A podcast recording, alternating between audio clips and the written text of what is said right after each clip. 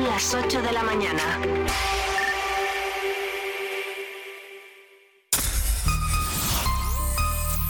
Vive Radio Segovia en el 90.4 de tu FM.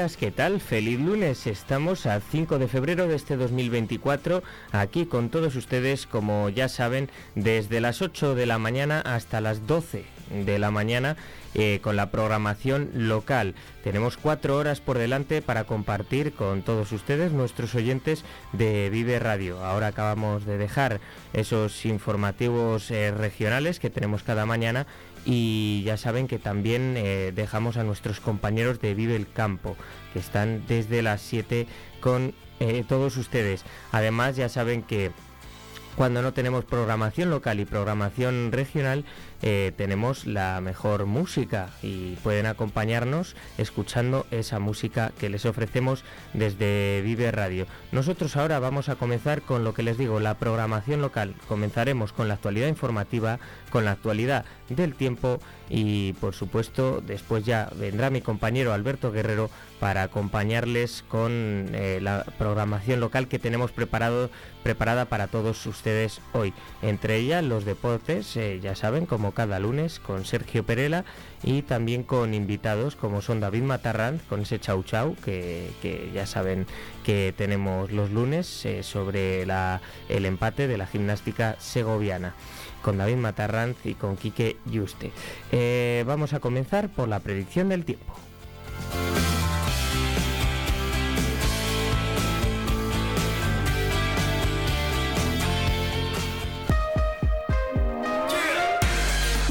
Tiempo en Vive Radio Segovia.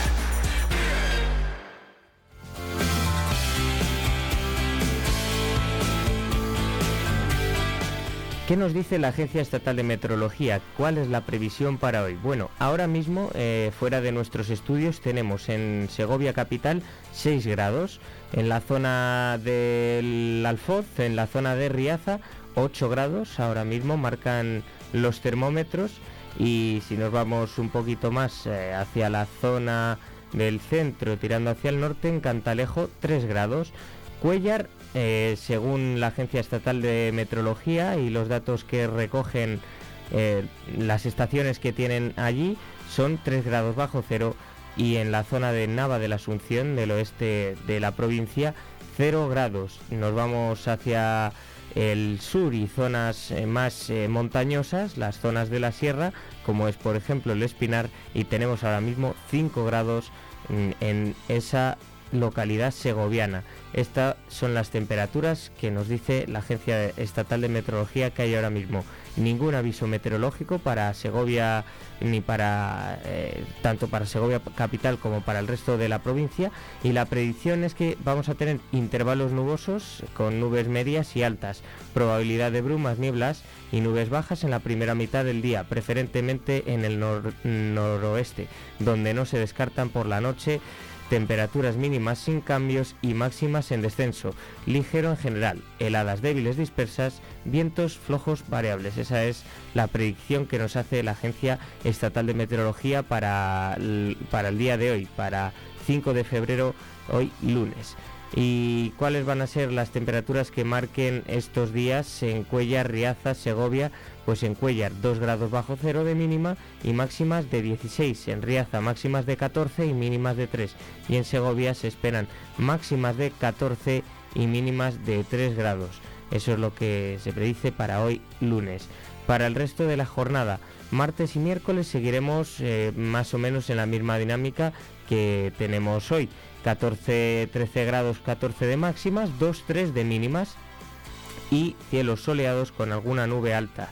Durante el miércoles, un poco más nuboso en la jornada de mañana martes. A partir del jueves vuelven las precipitaciones, vuelven los cielos nubosos y las lluvias y las temperaturas bajan, excepto las mínimas que se mantendrán entre 5 y 6 pero las máximas bajarán de los 13-14 que hablábamos anteriormente hasta los 9-10 grados que vamos a tener en las jornadas de jueves, viernes y sábados, con una probabilidad de chubascos del 90-100%. Esa es la predicción que nos dice la Agencia Estatal de Meteorología para estos próximos días. La noticia es esa, que vuelven las lluvias a partir de este próximo jueves.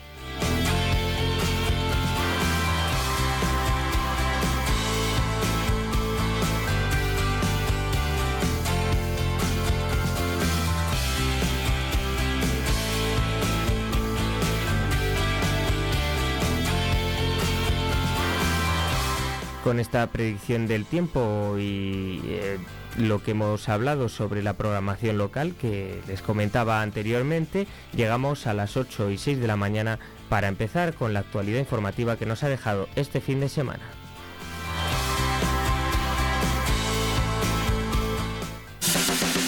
Vive la información, Vive la información. con Vive Radio Segovia.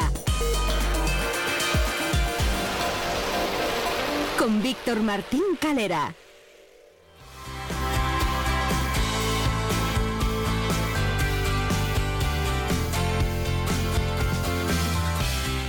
Comenzamos por el apartado de sucesos porque dos hombres y una mujer resultaron heridas el viernes en un vuelco de un turismo y una furgoneta en el kilómetro 16 de la SG20 en Segovia, según datos del 112 de Castilla y León recogidos por Europa Press. El suceso se produjo sobre las 8 de la tarde, momento en el que la sala de operaciones del Centro de Emergencias 112 de Castilla y León recibió una llamada que alertaba de un accidente en esta vía. Solicitaba asistencia para dos personas que se encontraban heridas y no podían salir de uno de los vehículos. En base a esta información, el 112 dio aviso a la Guardia Civil, a bomberos de Segovia y emergencias sanitarias que enviaron una UBI móvil, una ambulancia de soporte vital básico y el personal sanitario del Centro de Salud de Segovia. El personal sanitario de SACIL atendió a los heridos, dos varones fueron trasladados en ambulancia y una mujer en la UBI móvil al complejo asistencial de Segovia. Y también el viernes se ocurrió, eh, tuvo lugar un incendio en el garaje de un bloque de viviendas en la calle Los Almendros, que obligó a desalojar uno de los edificios y varios locales comerciales por la inmensa intensa humareda generada por la combustión de un vehículo estacionado en la planta semisótano del garaje. El suceso ocurrió pasadas las siete y media, cuando uno de los vehículos apartados comenzó a arder, presumiblemente por una avería eléctrica. La densa humareda provocada por la combustión generó alarma entre los vecinos, al extenderse rápidamente por todo el edificio. Hasta el lugar de los hechos se, desplazaron dos dotaciones del cuerpo de bomberos, así como Policía Local, Cuerpo Nacional de Policía, que acordonaron la zona y establecieron medidas de regulación de tráfico en el paseo Ezequiel González.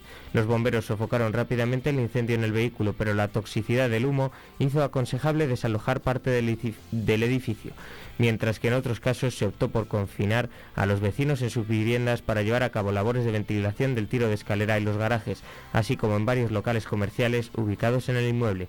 A medida que las labores de ventilación fueron concluyendo, los vecinos regresaron a sus domicilios de forma escalonada, sin que se haya registros de heridos en esta intervención.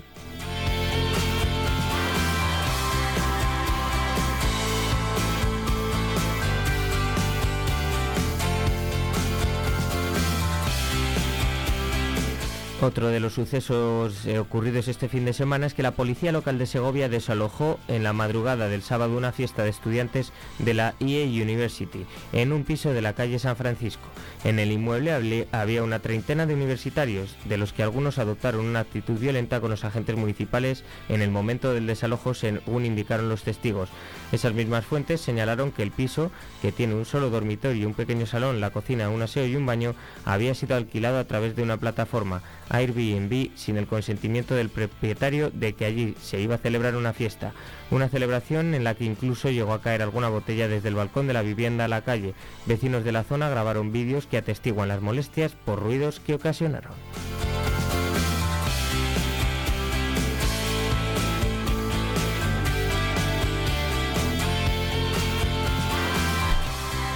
Entre 30 y 40 galgos recoge se recoge de la, la calle cada año la Asociación para la Defensa de los Animales de Segovia, una de las organizaciones que se ha sumado este domingo a la concentración convocada en la Plaza de San Martín por la plataforma No a la Caza. Los participantes han pedido la prohibición de las actividades cinegéticas y la inclusión de los perros de caza en la Ley de Bienestar Animal. La naturaleza se regula solo, sola, ha subrayado María del Jazmín Yuste, coordinadora de la plataforma quien también ha denunciado la existencia de granjas cinegéticas. Crían animales para luego soltarlos y matarlos.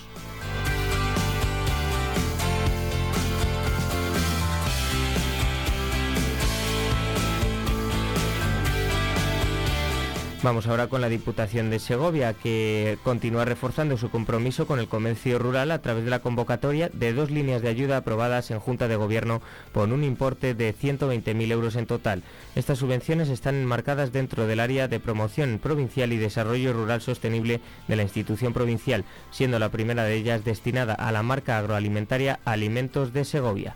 Esta subvención está dirigida a aquellos asociados de alimentos de Segovia que hayan realizado o vayan a realizar acciones que repercutan en la divulgación del sello agroalimentario de la Diputación de Segovia. Las ayudas consistirán en una aportación económica de un, importe máximo por socio de 2.000 euros, hasta agotar el crédito presupuestario asignado para esta convocatoria, que asciende a 100.000 euros. Entre otras cosas, de cara a la adjudicación se tendrá en cuenta haber participado en catas, caravanas u otras ferias en las que se haya difundido la marca durante el año 2023. La segunda de estas ayudas está centrada en la realización de ferias comarcales y artesanales que tengan por objeto el conocimiento y promoción de los productos que nacen y se elaboran en el medio rural. Podrán solicitarla los municipios con una población inferior, inferior a los 20.000 habitantes y un importe máximo por beneficiario de 3.000 euros. Serán subvencionables los gastos en bienes y servicios propios de la realización de estas ferias, excepto la adquisición de materiales o bienes de naturaleza invertida inventariable y en ningún caso se podrán afrontar mediante estas ayudas las nóminas o gastos del personal de la entidad beneficiaria que desarrolle su trabajo en la misma.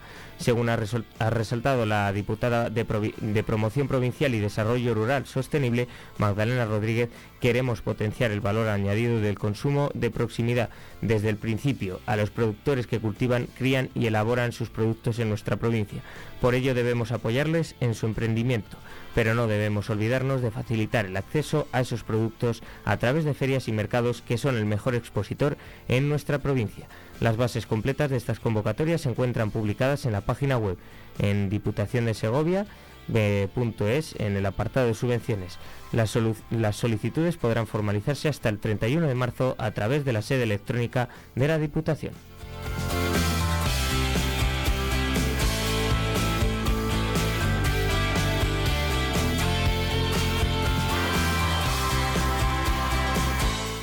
Ahora nos vamos hasta la Junta de Castilla y León, porque la Sala de lo Contencioso Administrativo con sede en Valladolid estimó parcialmente en su sentencia del 31 de enero de 2024 el recurso planteado por el Gobierno Central contra el acuerdo de la Junta de Castilla y León del 14 de octubre de 2021. Esto hablamos de las pistas de esquí de Navacerrada, que la Junta tiene que desmantelarlas, aunque defiende el interés público y general de Castilla y León ante el Supremo y ha recurrido esta sentencia. El conflicto surgió cuando la, empresa concesionaria de la estación de esquí de Navacerrada solicitó que el organismo público de parques nacionales renovase su concesión y la Junta de Castilla y León que tal concesión se interrumpiese por el mismo tiempo que duraron las medidas derivadas de la pandemia de la COVID-19. En ese momento el organismo Parques Nacionales, dependiente del Ministerio para la Transición Ecológica, requirió a la Junta de Castilla y León para que fuera ella quien declarara la caducidad del título de concesión que había otorgado el Ministerio 25 años antes y que fuera la Administración Autonómica la que se ocupase del desmantelamiento de las instalaciones. La Junta de Castilla y León declaró su falta de competencia para resolver las solicitudes de la empresa concesionaria y de parques nacionales. El Tribunal Superior de Justicia de Castilla y León, sin embargo, ordena a la Junta de Castilla y León declarar el cierre de las pistas de esquí de Navacerrada. Lo hace tras rechazar las objeciones alegadas por los servicios jurídicos de la comunidad, que pusieron de manifiesto durante el procedimiento que la orden para acudir a los tribunales de justicia no se había dictado por el órgano del Ministerio competente para ello. La Sala de lo Contencioso Administrativo de Valladolid, una vez terminada la tramitación del procedimiento, antes de dictar sentencia, concedió al Ministerio la posibilidad de aportar nueva documentación para salvar el defecto.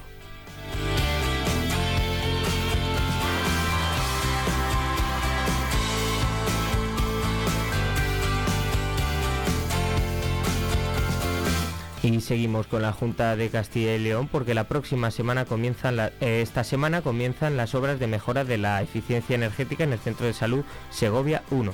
Durante el desarrollo de los trabajos, la Gerencia de Asistencia Sanitaria reorganizará los espacios para adaptarlos a las necesidades que imponga el ritmo de ejecución de la obra.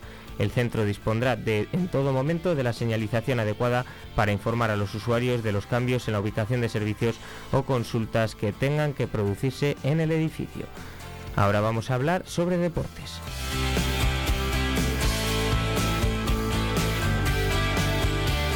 Lo más destacado y que conoceremos las informaciones luego más tarde de la mano de Sergio Perela es que la gimnástica segoviana empató a uno ante el filial del Getafe en el Municipal de la Albuera. El partido fue emocionante, sobre todo al final, con el gol del Getafe y la respuesta inmediata del conjunto azulgrana, gol de Iker, juvenil de la Sego.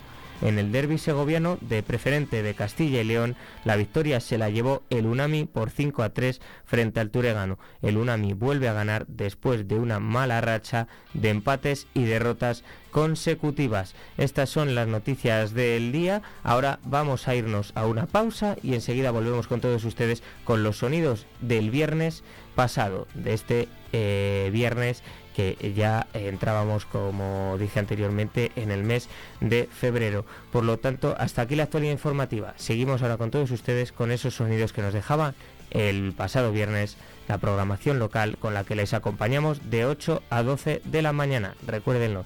Luego ya un boletín informativo a las 2 y a las 3 y se quedan cuando terminamos la programación local con música y con la programación regional, con un informativo a eso de las 12 y luego con lo que les digo, música y la programación regional que les tenemos preparado desde Vive Radio. Enseguida volvemos.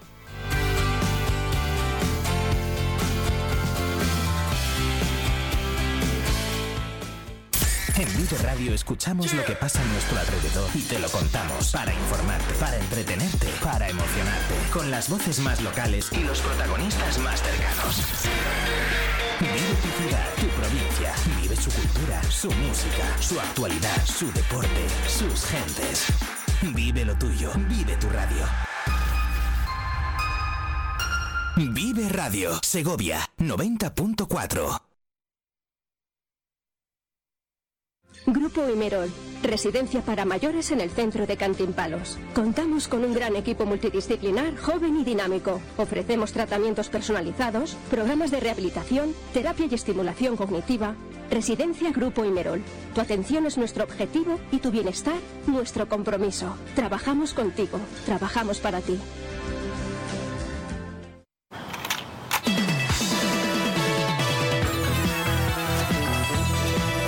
Llevamos 30 años esperándote, mientras tú hacías otras cosas. En este tiempo no hemos dejado de avanzar, pero llegas justo a tiempo. Kia Sportage, 30 años esperándote. Kia, movement that inspires. Kia Alevi Auto, calle Peñalara 32, Polígono El Cerro, Segovia.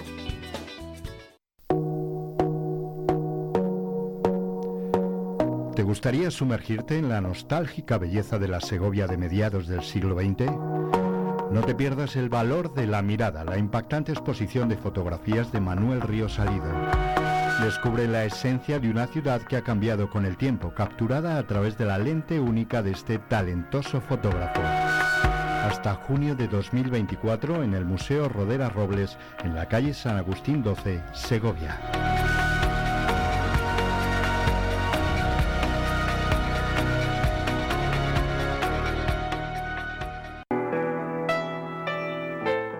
Descubre Riaza, el tesoro escondido en la provincia de Segovia, un municipio rodeado de la belleza de la Sierra de Ayllón.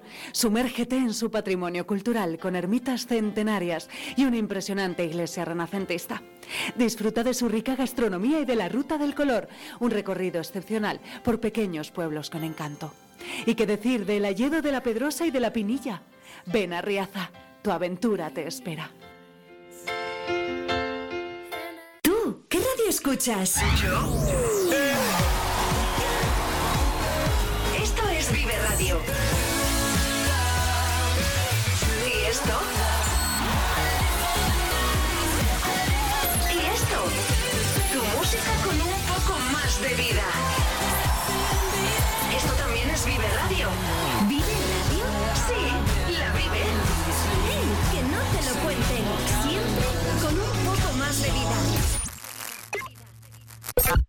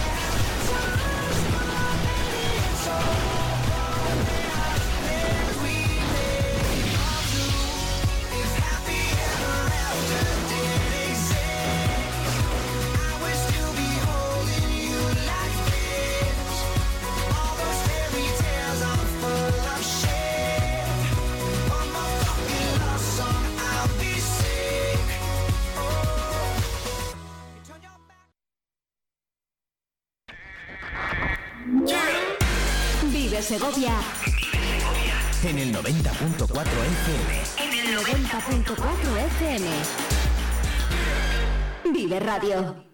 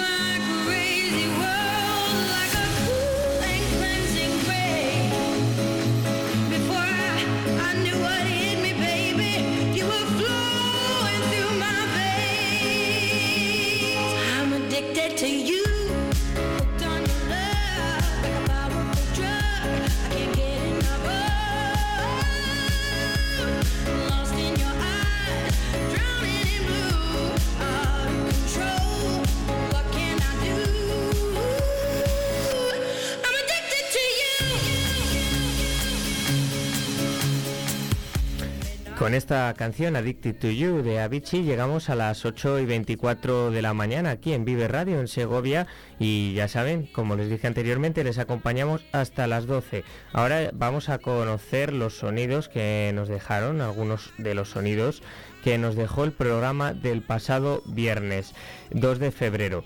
Em, ¿Dónde pueden recuperar esta serie de programas? Pues ya lo saben en viveradio.es en Segovia, en el apartado de podcast. Ahí lo pueden escuchar, escuchar, perdonen.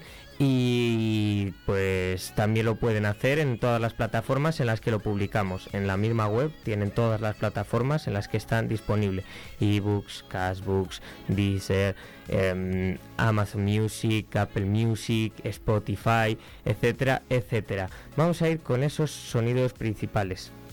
Tuvimos la tertulia Vive con experiencia en la que participaron Félix Montes, María Antonia Sanz y Rafael Cantalejo y hablaron sobre un tema de, de actualidad que es el de el cierre, el posible cierre de las pistas de esquí de Navacerrada. Y esto eran lo que nos decía Félix Montes sobre este tema. No hay que olvidar que la concesión eh, que había en el puerto Navacerrada, tremendamente discutible y discutida, data del año 1996. Era una concesión de 25 años, donde había varias partes en esa concesión. Una era fundamental, era la concesión de la explotación eh, que correspondía eh, controlar y gestionar y ampliar o no ampliar a la comunidad autónoma hasta el año 21 nada se ha hecho. Y a mí lo que más me duele de esto es que hemos dejado el pie de los caballos permanentemente a un ayuntamiento segoviano, que era el ayuntamiento que tenía ahí mm, eh, la tarea que hacer, que era el ayuntamiento de la granja. Siempre se lo ha dejado solo. Siempre se lo ha dejado absolutamente al pie de los caballos, eh, peleándose con la fortaleza que tenía la Comunidad de Madrid y los ayuntamientos bien defendidos por la Comunidad de Madrid y tremendamente contrarios a los intereses de los segovianos. ¿De quién era el agua de la concesión de los llamados cañones de nieve? ¿Quién dio ese agua? Segovia y la granja. Los segovianos y los granjeños y, Balsaín. ¿Por qué no se tramitó la nueva concesión? ¿Por qué nadie se acordó de la nueva eh, concesión? Yo lo comparo, si se me permite la expresión, el comportamiento de la administración regional al de la administración catalana. Es decir, hoy nos desayunamos todos los días con los terribles problemas de sequía en Barcelona, en todo Cataluña. ¿Dónde ha estado los últimos 15 años la administración de los gobiernos de la Generalitat? Pues más preocupada en hacer, no sé si independentismo, oposición a la oposición, al gobierno, a todo el que se movía. Y no se han preocupado de dar una solución al agua. ¿Dónde estaba la administración regional en estos 25 años que no se ha preocupado en defender la CL601, la carretera de acceso a Segovia, el parking, el parking del puerto Nueva Cerrada, solo al pie de los caballos el Ayuntamiento de La Granja. Yo lo he vivido en primera persona, por eso mi cierta indignación ahora sobre, este asunto. Nunca jamás la Administración Regional de Castilla y León se posicionó a favor de que el parking del puerto Nueva Cerrada, que está en término municipal de San Ildefonso, en Segovia, fuera gestionado por el ayuntamiento que lo quería gestionar, que era el ayuntamiento de la Granja Balsaín. Bueno, sobre esto se debatió, sobre el tema de eh, las pistas de esquí de Navacerrada, sobre el tema de la concesión, eh, sobre que tenían que ser cerradas, por lo que les dijimos eh, a principios de la mañana, ¿no? Esa noticia de que tenía que cerrar, pero que lo va a recurrir la Junta de Castilla y León. Y bueno, Rafa Cantalejo, que era otro de los invitados, también opinaba y debatía sobre el tema. La María, yo es que soy, ajeno a este tema y hay veces que no, entiendo muy bien qué, qué, es exactamente el fondo de este asunto. Yo no he subido nunca a esquiar. Yo el puerto he pasado por allí. Alguna vez me he bajado a tomar un café en la Venta Arias, que es como muy típico y muy tradicional, pero no, no conozco mucho el mundo del, monte y el mundo de, la práctica del deporte del esquí, que me imagino que es lo que, es, lo que está detrás de todo esto, ¿no? O sea, yo eh, vi que habían desmontado unas instalaciones, esto lo leí en algún momento, eh, pero, pero no entiendo muy bien cuál, cuál es el problema. Si es que todo esto se ha desmontado porque aquello es un parque nacional, y entonces hay otras prioridades antes que, las económicas, puramente económicas. O, es que no, he entendido, no he entendido la base de todo este tema. Y tú en dos palabras, tú que eres docente de toda la vida, me lo vas a explicar como si fuera un alumno tuyo. Pues eran las palabras de Rafa Cantalejo y también participaba de esta tertulia María Antonia Sanz sobre este tema, también le daba algún tinte eh, político, se juntaba un poco todo, era un debate, tertulia eh, totus, digamos, que en el que se habla sobre un tema y, pues al final eh, acaban saliendo otros más. Estas eran las palabras de María Antonia Sanz. Muchas veces los políticos no nos damos cuenta del efecto que tienen nuestras declaraciones, nuestra actitud. Porque si en vez de tener una actitud de acercamiento, una actitud constructiva con el opositor, y lo que vamos es a machacar, pero con mentiras, con muchas mentiras y con como muy destructivamente. Entonces, eso se va contagiando, se contagia a los políticos en primer lugar y después se contagia a la sociedad, que la sociedad se va crispando, va creándose una desafección a la política, porque lo que se persigue detrás de todo esto es que la gente piense que todos los políticos somos iguales, que la política no sirve para nada. ¿Y con eso qué se consigue? Pues que la gente diga, yo hoy es el día de las votaciones, me voy a pasar el fin de semana a hacer una chuletada y no voto. ¿Y eso a quién beneficia? Pues beneficia a los extremistas, beneficia a los que están machacando constantemente con mantras, con frases cortas para mentes cortas, que es que esa es mucha de la política que hay hoy día, sin tener un contenido de debate, un contenido intelectual, sin tener proyectos, solamente son machaconamente repetir eh, como lo del que te vote chapote. Eh, Ah, es, es repetir y repetir y repetir y cala, y eso cala en todo.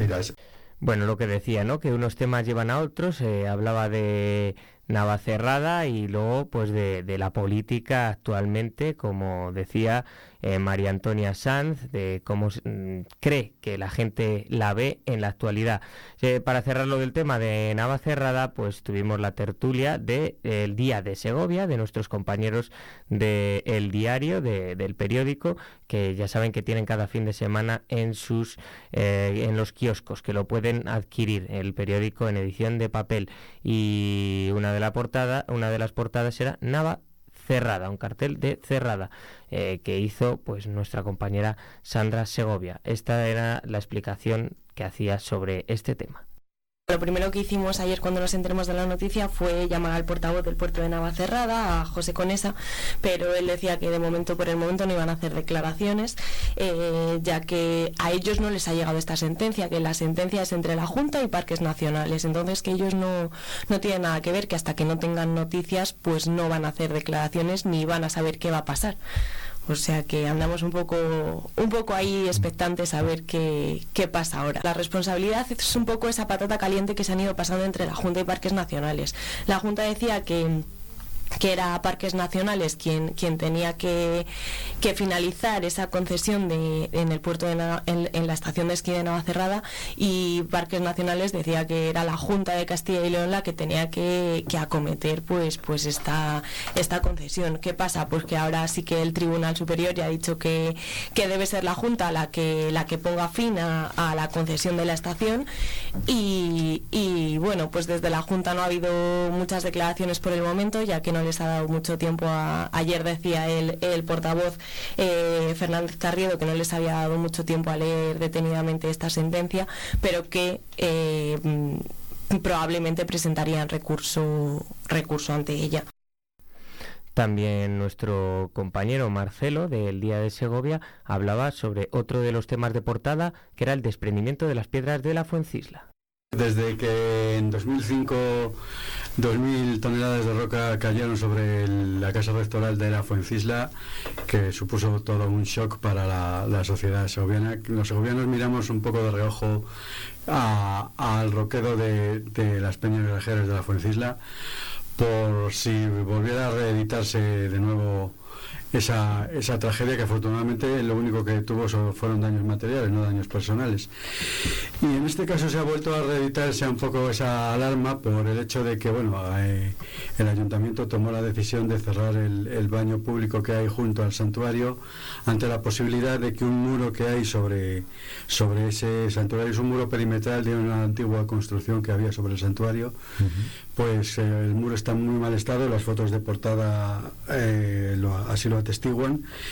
Y ante la posibilidad de que cayera, porque de hecho ya antes de que se tomara la decisión ya habían caído algunas algunas piedras en la parte de atrás del, del santuario, pues se optó por cerrar. Y entonces eh, ahora mismo el santuario, el restaurado del santuario está ya buscando alguna empresa que pueda hacer esa obra que desde por otra parte desde patrimonio del obispado se dice que no es una obra muy muy complicada. Lo que pasa es que hay que hacerla con cierto mimo porque el hecho de desmontar ese muro puede acarrear algún desprendimiento eh, por arrastre de alguna de la roca del, del, del propio roquedo Pues esto era un poco el resumen de lo que tuvimos en el programa del viernes. Eh, lo último es que eh, estrenamos una sección que era la de Vive la Clásica con Noelia Gómez para conocer y divulgar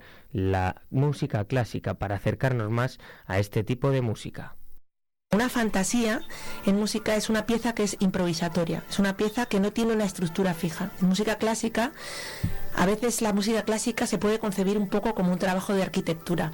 Cuando hablamos, por ejemplo, de una sonata, de una fuga, de una sinfonía, son piezas que tienen claramente un primer tema, un segundo tema, hay un desarrollo como un puente entre el primer y el segundo tema. Entonces tú puedes escuchar unas melodías que se van repitiendo, a veces de maneras diferentes, y entonces así se forma como una catedral, digamos, ¿no? Hay una estructura clara de la obra pero hay otras piezas que no son así, como las fantasías. Las fantasías son de carácter improvisatorio, no tienes por qué escuchar el mismo tema dos veces ni siquiera, y el compositor lo que hace es escribir una, es como escribir una improvisación.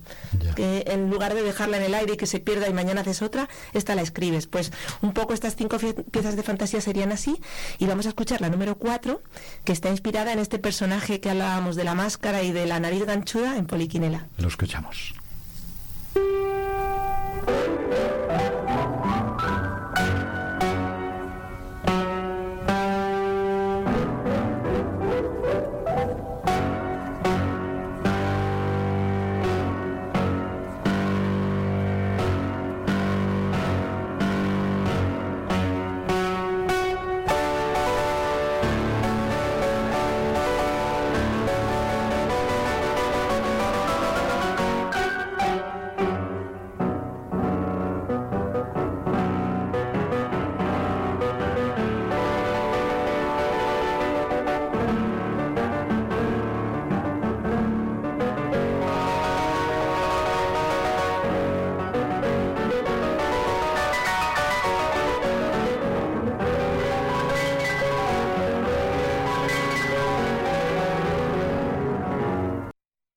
Ese la, vamos, ese era el sonido de Vive la Clásica, ese nuevo, esa nueva sección que se realiza los viernes con Noelia Gómez de la mano de Alberto Guerrero.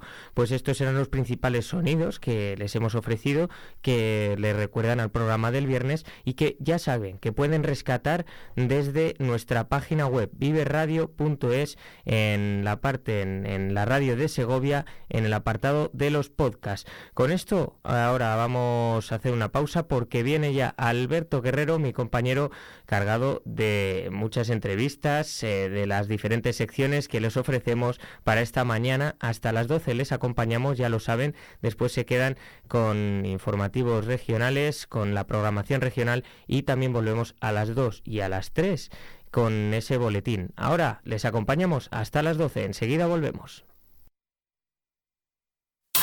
Mucha radio. Radio Segovia. Vive Radio Segovia en el 90.4 de tu FM.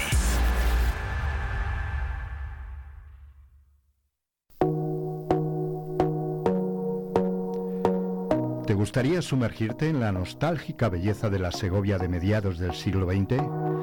No te pierdas el valor de la mirada, la impactante exposición de fotografías de Manuel Río Salido. Descubre la esencia de una ciudad que ha cambiado con el tiempo, capturada a través de la lente única de este talentoso fotógrafo. Hasta junio de 2024 en el Museo Rodera Robles, en la calle San Agustín 12, Segovia.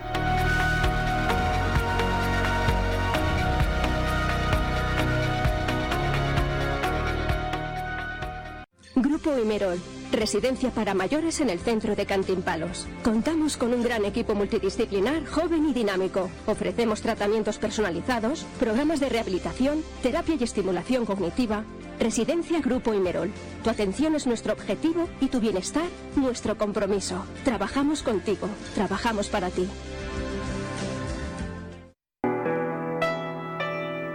Descubre Riaza, el tesoro escondido en la provincia de Segovia, un municipio rodeado de la belleza de la Sierra de Ayllón. Sumérgete en su patrimonio cultural con ermitas centenarias y una impresionante iglesia renacentista. Disfruta de su rica gastronomía y de la Ruta del Color, un recorrido excepcional por pequeños pueblos con encanto. ¿Y qué decir del Alledo de la Pedrosa y de la Pinilla? Ven a Riaza, tu aventura te espera. No esperes al último día para ver la 7 y la 8 en alta definición. El 6 de febrero terminan nuestras emisiones en SD y a partir del 14 todos los canales emitirán solo en HD. Si aún no ves la 7 y la 8 en HD, ve a ajustes de tu televisor y reordena tus canales. Pon la 7 HD en el 7 y la 8 HD en el 8. Antes del 6 de febrero nos vemos en HD. Vive Segovia En el 90.4 FM. en el 90.4 FM. Vive Radio.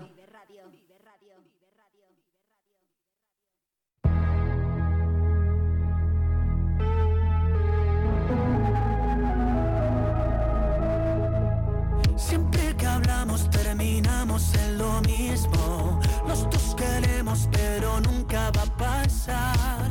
Ya estás con alguien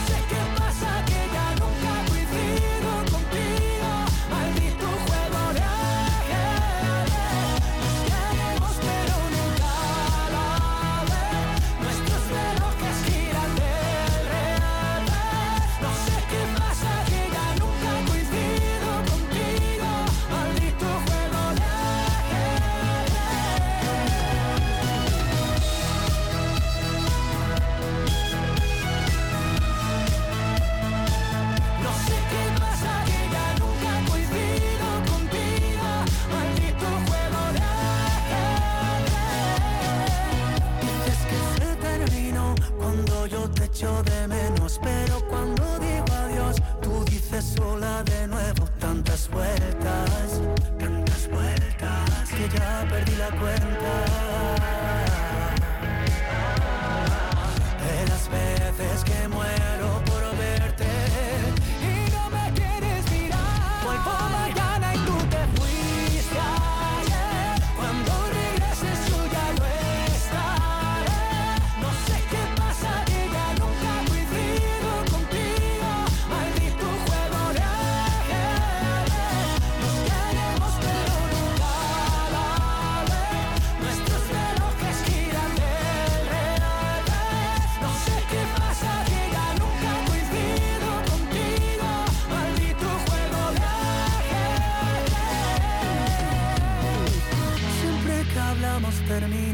en lo mismo.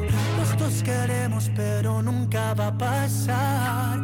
Que estás con alguien con quien pasar los domingos. Pero estamos igual, nos falta una mitad. Vuelvo mañana y tú te fuiste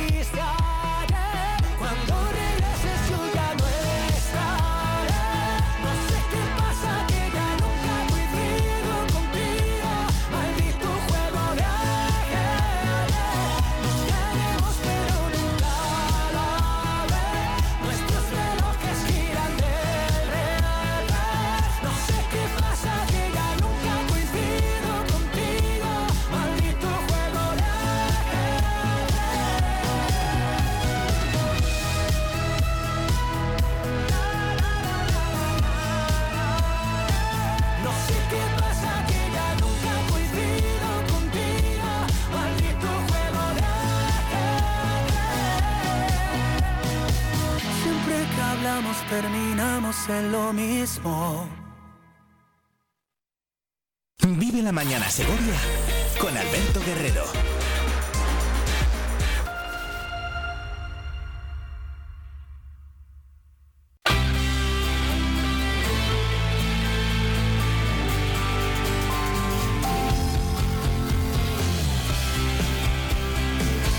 Ocho y 44 minutos, ¿qué tal? ¿Cómo están? Bienvenidos. Iniciamos aquí una semana, una nueva semana en este 5 de febrero.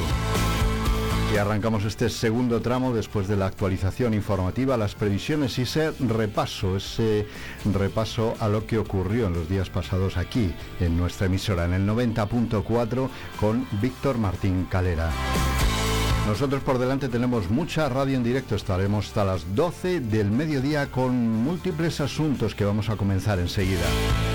Como les decía, en este 5 de febrero el que celebramos Santa Águeda. Yo sé que el fin de semana ha sido protagonista Santa Águeda de muchas localidades y muchos barrios, pero también a partir de hoy se sigue celebrando. Hoy, por ejemplo, en el barrio de Santo Tomás y el próximo fin de semana en Zamarramala. De modo que tendremos toda la semana para seguir hablando de esta festividad.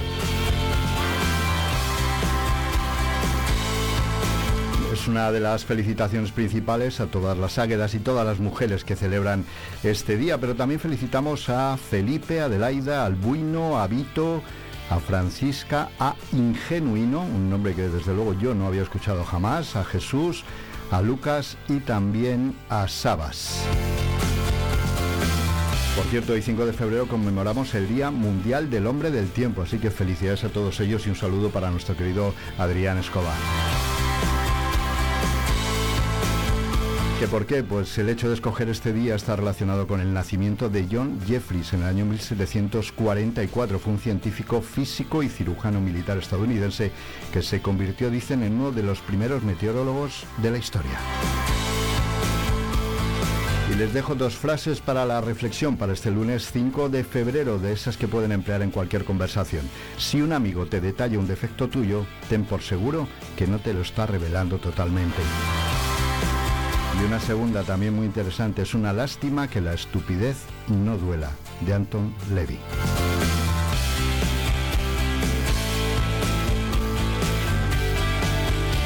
Como les digo, casi cuatro horas en directo que nos van a llevar por diferentes asuntos, algunos eh, destacados de actualidad que vamos a ir siguiendo a lo largo de este tiempo. En unos minutitos, y ya está aquí con nosotros, hablaremos con Roberto Manso, presidente de FECOSE. Vamos a testar la salud del comercio segoviano y vamos a hablar de los tan nombrados bonos de comercio y de otras acciones por parte del ayuntamiento, de unas que se hacen y otras que se abandonan. Veremos a ver cuál es ese sentir de los comerciantes de proximidad segovianos. A partir de las 9, nuestra siguiente media hora, hablaremos em, de los alumnos y alumnas de altas capacidades de esa nueva asociación que se ha creado aquí en Segovia, SEGA, que estaremos con su presidenta y vicepresidenta aquí en el estudio. Hoy es lunes, la Sego empataba, se llevaba un buen punto para casa gracias al gol de un juvenil de Iker tramo final del partido lo hablaremos con nuestro compañero Sergio Perela y, como no, en el Chau Chau con David Matarranz y Quique Yuste, que además hoy un espacio que tiene invitado especial Jesús Garrido, concejal de Deportes del Ayuntamiento de Segovia, estará con nosotros. Será a partir aproximadamente de las 10 menos 20 de la mañana. Hablaremos de otros deportes con Segovia Patina en nuestra prórroga. Y hoy es día de Radio Historietas. A partir de las diez y media nos visitará Eduardo Juárez Valero. Hablaremos de Catalina de Lancaster en Segovia, esas radio historietas que buscan detalles de la historia que les contamos también aquí. Nos acercaremos al polígono de Ontoria para seguir conociendo esa red de empresas muy interesantes que encontramos allí. Y recibiremos a un escritor segoviano, Juan Pedro Velasco Sayago en nuestro espacio Libros Mil. Esa es la base de nuestro programa y también la actualidad. Lo que vaya ocurriendo a lo largo de la mañana estará aquí con ustedes en el 90.4. Recuerden, estamos aquí para vivir lo nuestro. Por eso les decimos siempre que es lo más importante, lo cercano. Nosotros le ayudamos a repasarlos, les acompañamos, les hacemos esa compañía y también divulgamos, enseñamos e informamos. Somos Vive Radio, somos Vive Segovia. En Vive Radio escuchamos lo que pasa a nuestro alrededor y te lo contamos para informarte, para entretenerte, para emocionarte, con las voces más locales y los protagonistas más cercanos. Vive tu ciudad, tu provincia, vive su cultura, su música, su actualidad, su deporte, sus gentes. Vive lo tuyo, vive tu radio. Vive Radio, Segovia, 90.4. 8 y 49 de la mañana, les decíamos que ya nuestro primer invitado está aquí acompañándonos en el estudio central de Vive Segovia. Roberto Manso, presidente de la agrupación de fomento de empresas de comercio de Segovia, FECOSE. Buenos días, bienvenido. Buenos días. Queríamos testar esa salud, decía yo ahora un hace un momento en la presentación, el sentir de los comerciantes segovianos que entiendo siguen preocupados, porque nos lo habéis contado muchas veces, con toda esa serie de factores que vienen desde fuera, de las grandes empresas multinacionales, el comercio online. Seguís luchando año tras año y queríamos preguntaros, eso lo primero, ¿cuál es el sentir de los comerciantes? ¿Seguimos mirando con preocupación al futuro? Sí, la verdad es que sí. Eh, las noticias que ahora a principios de año hay en todos los periódicos es que siguen desapareciendo comercios. De hecho, en enero a nivel español han desaparecido 174 comercios al día. Y el problema es eh, la sucesión generacional. Prácticamente los autónomos que, eh, que, vamos, que están al frente de los comercios tienen todos eh, en su mayoría más de 55 años. Quiere decir que en los próximos 10 años, si no hay una sucesión, que parece que no la va a haber, van a desaparecer la inmensa mayoría de los comercios tradicionales. Van a quedar, pues eso, las grandes cadenas, algunas de ellas grandes franquicias, grandes superficies y por supuesto va a seguir el comercio online que cada vez va más. Pero lo que es el pequeño comercio, en la medida que no haya sucesión, no hay futuro para él.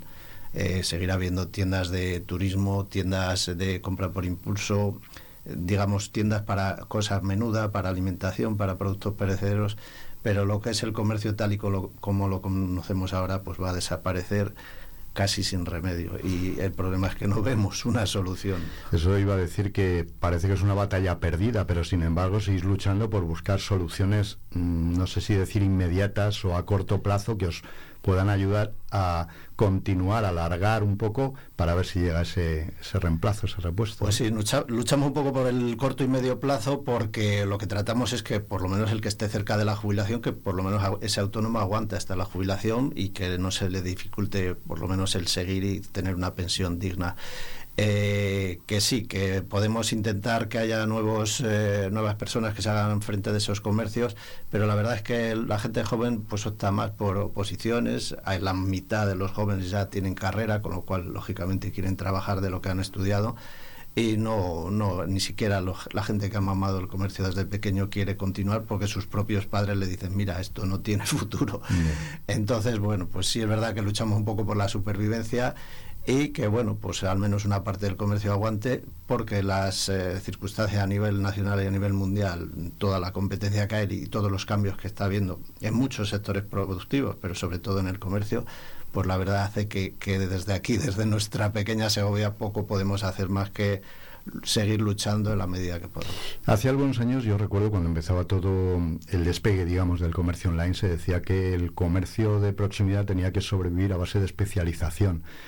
No sé si eso se ha conseguido, ¿no? O si los que más sobreviven es quienes están más especializados en una cosa concreta. O... Pues sí, eso es verdad, que los que se especializan eh, pueden sobrevivir, pero también es verdad que en cuanto hay un cambio, que en comercio y en toda la economía hay cambios cada dos por tres, las tiendas especializadas que se dedican solo a un tipo de producto, pues enseguida caen.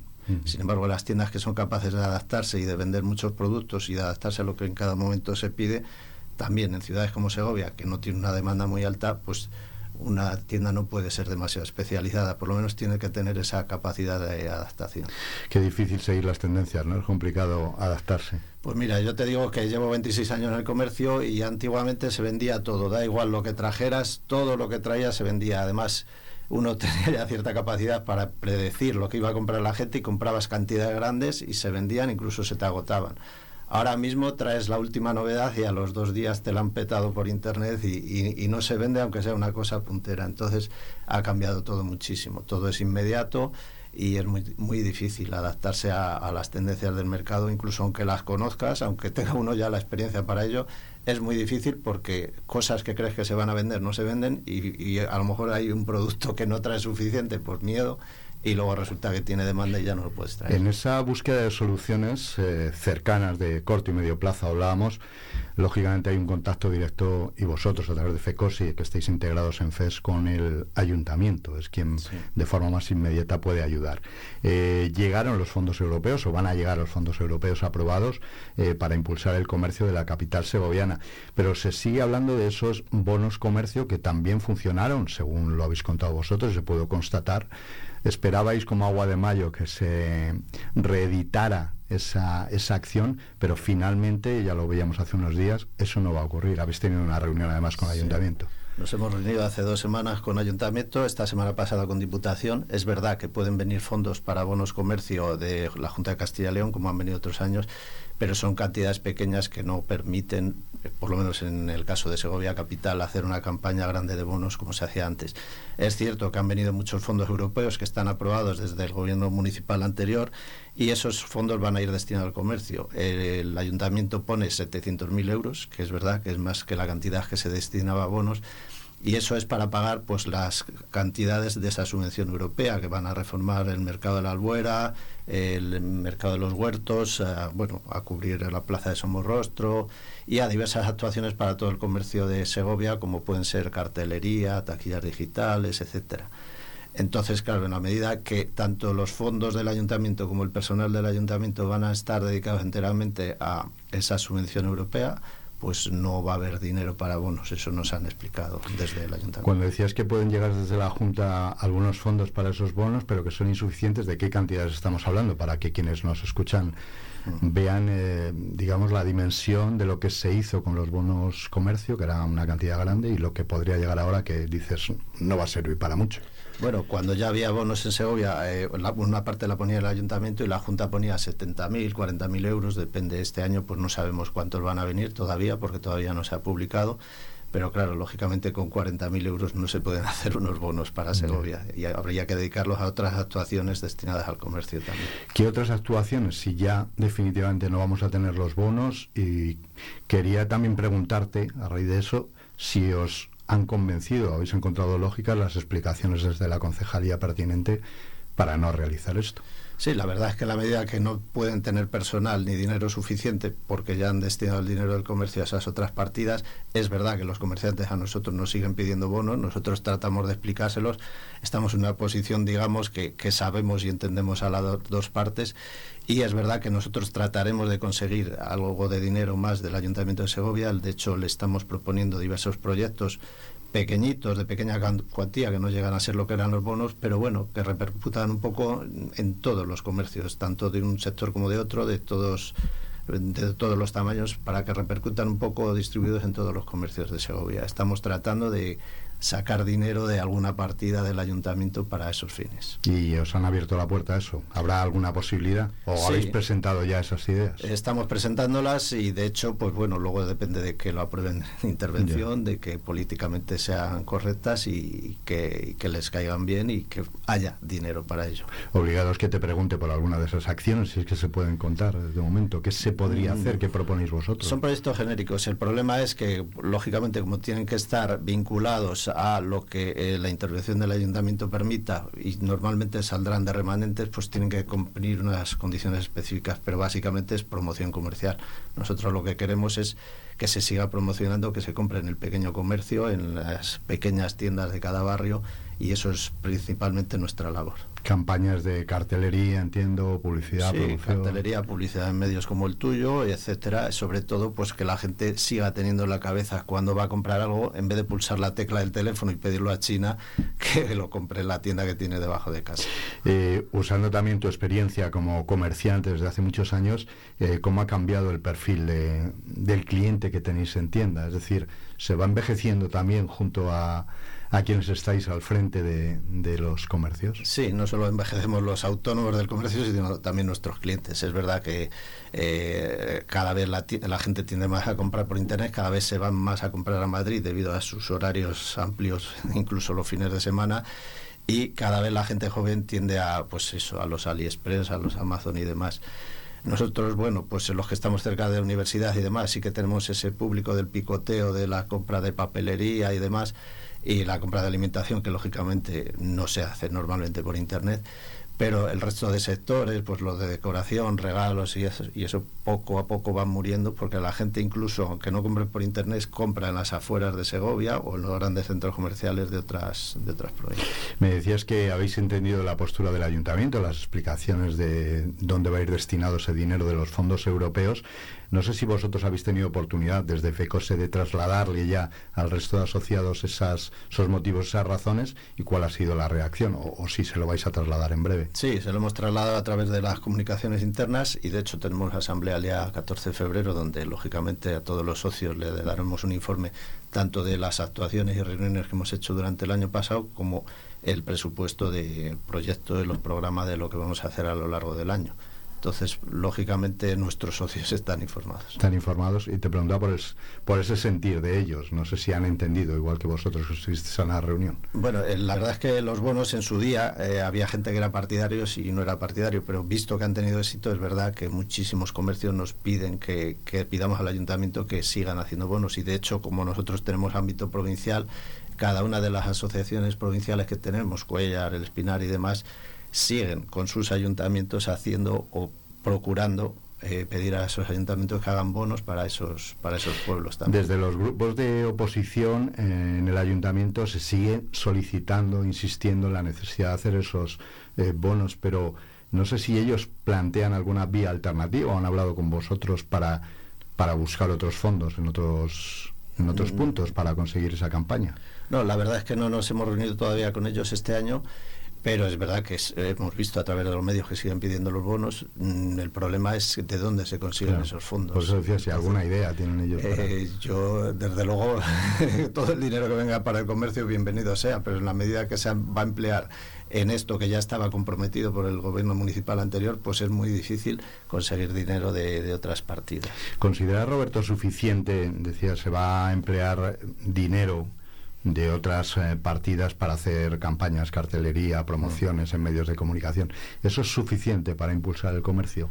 No. o el eh, cambio de actitud de los consumidores es, es suficiente es inexorable para, ya. es suficiente para mantenernos, para seguir un poco manteniendo viva la llama. Evidentemente lo que no podemos es cambiar el paradigma mundial que está mm. ahora viendo en el comercio. Cambia todo. Los precios han subido, que también nos ha perjudicado mucho porque tenemos que disminuir nuestros márgenes. Nuestros costes están subiendo. Ya vemos que van a subir el martes el salario mínimo, que está muy bien. No quiero yo meterme en esos berenjenales. Es verdad que, que los trabajadores les han han subido los precios y hay que subirles el sueldo, pero claro, hay que ponerse en el lugar del autónomo, que se le sube el salario mínimo un 5%, se le disminuye la jornada laboral de sus empleados con el mismo sueldo, que supone un 6,5% más, con lo cual 6 más 5 suma cuánto hay que subir a los empleados. Y eh, además eh, hay que unir el hecho de que, bueno, el autónomo que tenga un solo empleado, ¿cómo le disminuyen las horas dos y media a la semana? Lo tiene que trabajar de más el autónomo. El autónomo es una carga para vosotros. Un autónomo que trabaje ya 60 horas, dile que si tiene un empleado tienes que trabajar el autónomo dos horas y media más. A ver cómo lo haces. El panorama es complicado. bueno, pues complicadísimo. Evidentemente el empleo no va a aumentar porque una persona con uno o dos empleados no va a coger 0,1 empleador más simplemente va a tener que trabajar más el autónomo pagando lo mismo más el incremento de, sueldo de antes. Dabas unas cifras generales a nivel nacional del cierre de comercios en Segovia en concreto. Eh, eh, ¿De cuántos comerciantes estamos hablando ahora en activos? Si es que tienen los datos que estén Bueno, los datos no están actualizados. Yo te digo que a nivel de Castilla-León eh, se han perdido en los últimos 10 años la mitad de los comercios y está previsto que se pierdan de lo que queda la mitad también en los próximos 10 años. Ese es el panorama que tenemos. ¿Cuántos comercios tenemos en Segovia? Es muy difícil porque depende de cómo clasifique los comercios. Hay tiendas que realmente nosotros tenemos en la asociación que a lo mejor no son consideradas comercios por la Junta, etcétera. Pero bueno, mm, en general podemos hablar de mil y pico comercios en la capital y unos poquitos más en la, en la provincia. Y el, decías en la mitad de los comercios se han cerrado en Castilla y León. En los 10 años últimos. En los 10 años. Muchos locales vacíos influye también, el, lógicamente, el coste, el precio de esos locales. que Bueno, eso se habla mucho, pero yo no creo que influya. Porque o sea, no, hay no veis que hay una intención de abrir más y no se abren por el coste de... No, hombre, evidentemente todos los costes implican que, cada uno cuando va a abrir un negocio haga sus cuentas, pero cierto es que los costes de, tanto de venta como de alquiler de los locales han bajado muchísimo. De hecho, yo lo veo en José Zorrilla. O sea, se alquilan locales a unos precios que hace unos años eran increíbles. Y lo que está pasando en José Zorrilla, que es una zona comercial pura, no hay casi locales cerrados, por lo menos en el tramo, digamos, horizontal, en la parte alta, pero esos locales están cambiando. Antes eran comercios y ahora son gestorías, ONGs, eh, asesorías inmobiliarias, que también no deja de ser comercio, pero bueno, que está cambiando la tipología comercial. Y las tiendas pues tienden más a ser tiendas un poco de con personas extranjeras, que son tiendas que no suelen durar mucho, que bueno, pues es otra tipología comercial que no es la que estamos acostumbrados a ver. Incluso las franquicias se están yendo también. Se están yendo. Oye, hay otro proyecto del que se ha hablado mucho, se sigue hablando, que es la peatonalización de Blanca de Silos. Eso por experiencia, y entiendo que vosotros lo habéis, o hay preocupación también, lo habéis analizado, eh, ¿qué beneficios y qué perjuicios podría traer desde vuestro punto de vista? Bueno, nosotros lo que no queremos es que lo vendan como un beneficio para el comercio, porque de hecho no creemos que ningún comercio vaya a abrir ahí una vez que se pe- peatonalice. Al revés, es un incentivo para abrir en otras zonas. El comercio que no tiene coches que pasan y ven su escaparate es un comercio, digamos, inseguro, un comercio que queda muerto. Eso, una cosa es peatonalizar en torno a una almendra central que ya es peatonal y hacer alguna calle más peatonal, como puede ocurrir en el casco histórico, y otra cosa peatonalizar una calle en medio de ninguna parte, haciendo dar un desvío a los coches de tres o cuatro calles, eh, con tres o cuatro pasos de peatones que antes no existían, y de una forma absurda, porque esa calle va a quedar un poco invisible para, para el tráfico y los peatones que pasen van a ser los mismos que pasan ahora, que no es una cantidad excesiva. ¿Pudisteis hablar de este tema con, con el ayuntamiento también? La verdad es que hemos hablado en todas las ocasiones que les hemos visto de una forma más o menos informal. Ya saben perfectamente nuestra postura. Es la postura de casi todos los comercios. Sí que hemos visto dos o tres comerciantes que, bueno, pueden estar dubitativos, pero evi- evidentemente eh, esa calle va a quedar un poco, digamos, a mano. Una vez que se peatonalice, va a quedar más insegura va a quedar pues eso, una calle un poco muerta. Y de hecho ya están cerrando comercios a la vista del tiempo que va a estar cortada la calle durante las obras. No hablemos ya de cuando se corte de forma definitiva el tráfico. Al igual que me decías que en la reunión eh, sobre la llegada de los fondos europeos y para qué se iban a utilizar, hablando de los bonos de comercio, casi, bueno, entendíais o al menos veis una lógica en las razones que daba en- desde el ayuntamiento. ¿Hay una lógica en las razones que os dan para la peatonalización? De... no hay ninguna lógica. La única lógica que dicen es que una vez que lo veamos funcionando, lo bonito que va a quedar, vamos a estar satisfechos todos. Y eso sabemos que no va a ser así. Lo que pasa es que una, una medida, una vez que se toma y que está X meses, porque durante las obras lógicamente va a estar la calle cortada, una vez que esa medida se haga, pues la gente se, es verdad que se acaba acostumbrando, pero eso no quiere decir que la medida esté bien tomada. Llevar muchos años en el comercio, llevar muchos años, digamos, en este barrio donde también estamos nosotros. eh, eh, ¿Entiendes que el ayuntamiento, que un ayuntamiento, no voy a concretar en este, se empecine en un proyecto como ese? Y Pues mira, nosotros estamos acostumbrados a anteriores corporaciones que eran un poquito más dialogantes. No voy a criticar a nadie, es verdad que al final nos interesa la gestión y este ayuntamiento entendemos que por lo menos tiene voluntad de hacer gestiones a largo plazo para la ciudad que le hacen muchísima falta. Pero en la parte del diálogo fallan un poquito. De hecho, nosotros no hemos conseguido todavía reunirnos con el alcalde y eso que se lo solicitamos el primer día que tomó posesión. Sí, Es verdad que se ha reunido con otros colectivos, pero con FECOSE no se ha reunido. Entonces, a partir de ahí, pues el diálogo, nosotros ya ves qué opinamos de ello. Sí, sí, sí. Es verdad que, lógicamente, con el concejal Orcajo, que es nuestro concejal, pues en un WhatsApp en cualquier momento. ahí tenéis él. comunicación directa. Pero ya la cabeza no. Y sol- esa, está hecha la solicitud de reunión y... Y lógicamente porque hay muchos temas, no solo lo de los bonos, no solo lo de blancos de silo, sino otros temas como las ferias comerciales que las quieren llevar de un sitio a otro, etcétera. Son temas polémicos y que, bueno, pues yo creo que el diálogo es lo que tiene que primar. Esas ferias comerciales que han supuesto también un, bueno, decíamos un enfrentamiento en estos días atrás, precisamente, por ejemplo, la, la fiesta de, la feria, perdón, de, de artesanía de FEMUR, que decía, nos vamos de Segovia, pero ya otras fiestas, de, o sea, otras ferias de otros gremios que también se van a ver desplazadas. Ahí estáis también en oposición. Es decir, es quitarlas de un sitio por seguridad, pero de un sitio que lo que sea bien una seguridad de paso, ¿no? Nosotros no hemos querido entrar en esa guerra, es evidente que como comerciantes nosotros lo que vemos es el interés comercial, sabemos si una zona es comercial o no, eso lógicamente nuestra experiencia nos lo dice. Evidentemente las ferias que se hagan en el paseo de salón, si son ferias de un fin de semana, si son en buen tiempo, pues van a tener éxito como lo tiene la, la feria de Oktoberfest. Sí.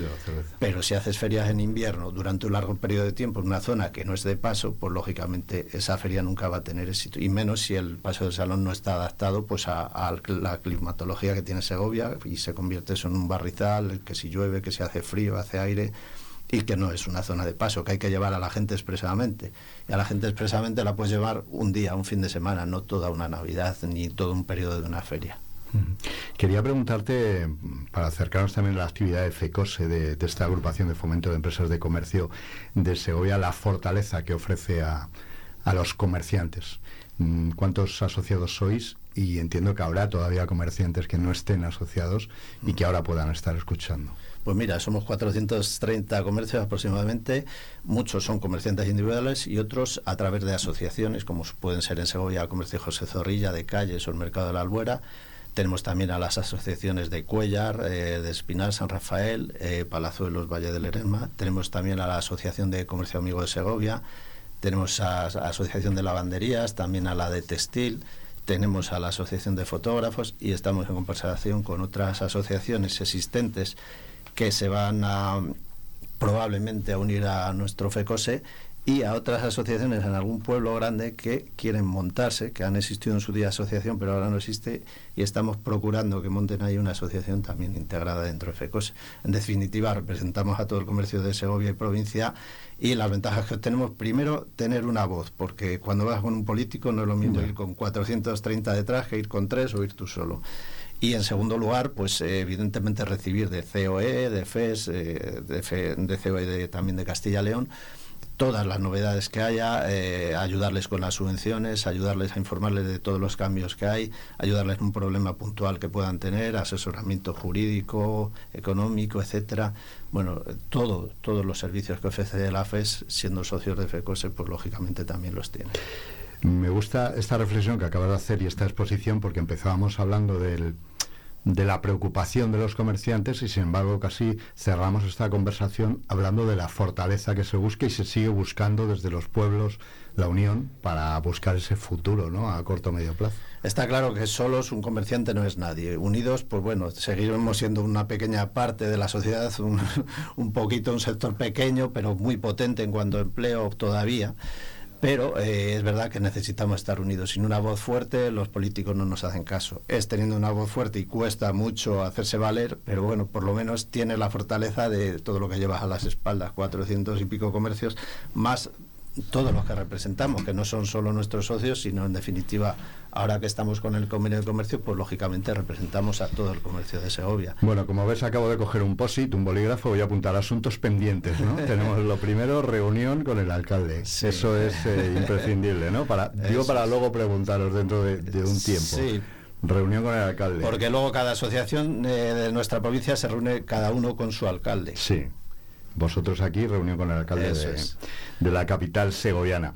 Otro asunto pendiente es ver qué llega desde Castilla y León para ver qué se puede hacer con esos bonos de comercio. Estamos pendientes en estos días que llegarán subvenciones nuevas y con eso vemos las actuaciones que podemos realizar. Nosotros tenemos preparados los proyectos, pero luego hay que materializarlos en función de, de la letra pequeña de esas subvenciones. Yo sigo apuntando, eh, no sé si poner esperanza en, en que Blanca de Silos continúe como está. Ahí no hay ninguna esperanza. Bueno, una vez que empiece a funcionar y se empeñen en hacerlo así y vean que no funciona, pues yo creo que tendrán la suficiente coherencia para, para volverlo a revertir, porque han dicho que lo van a hacer. Y bueno, iba a decir una última esperanza, y yo creo que es seguridad en que vais a seguir luchando desde el comercio por mantener vuestro modo de vida, a pesar de las dificultades. Sí, yo espero seguir a lo mejor un año más eh, al frente del comercio, luego ya pues lógicamente tengo que dedicarme a otras cosas, que ya son 20 años que llevo José Zorrilla y cuatro años en FES, entonces bueno, yo creo que luego eh, dejaré paso ya dentro de un año o antes a otras personas, pero evidentemente porque las tengo y están ahí y siguen luchando y me ayudan y todos colaboramos a seguir manteniendo viva esta lucha. Roberto Manso, presidente de FECOSE, de la agrupación de fomento de empresas de comercio de Segovia. Son las 9 y 13, en tres cuartos de hora, hay que abrir la persiana y ponerse a, a trabajar. Eso es, a la lucha diaria. Bueno, a ver cómo se da el día. Gracias. Muchísimas gracias, Roberto, por haber estado aquí. Ya sabéis dónde tenéis los micrófonos de Vive Segovia. Muy bien. ¿Tú qué radio escuchas? Esto es Vive Radio.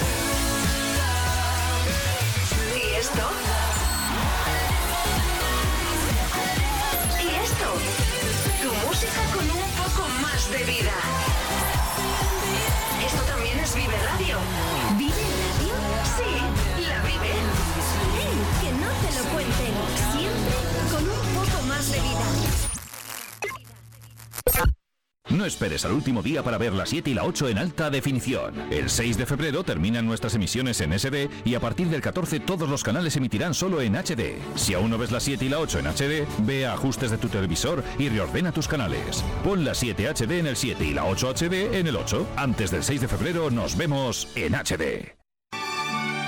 ¿No puedes soportar tus deudas? Acógete a la ley de la segunda oportunidad y empieza desde cero, eliminando todas tus deudas. Seas particular, autónomo o empresa, podemos ayudarte si cumples los requisitos de la ley. Ponte en contacto con nosotros. Nuestro estudio de viabilidad es gratuito.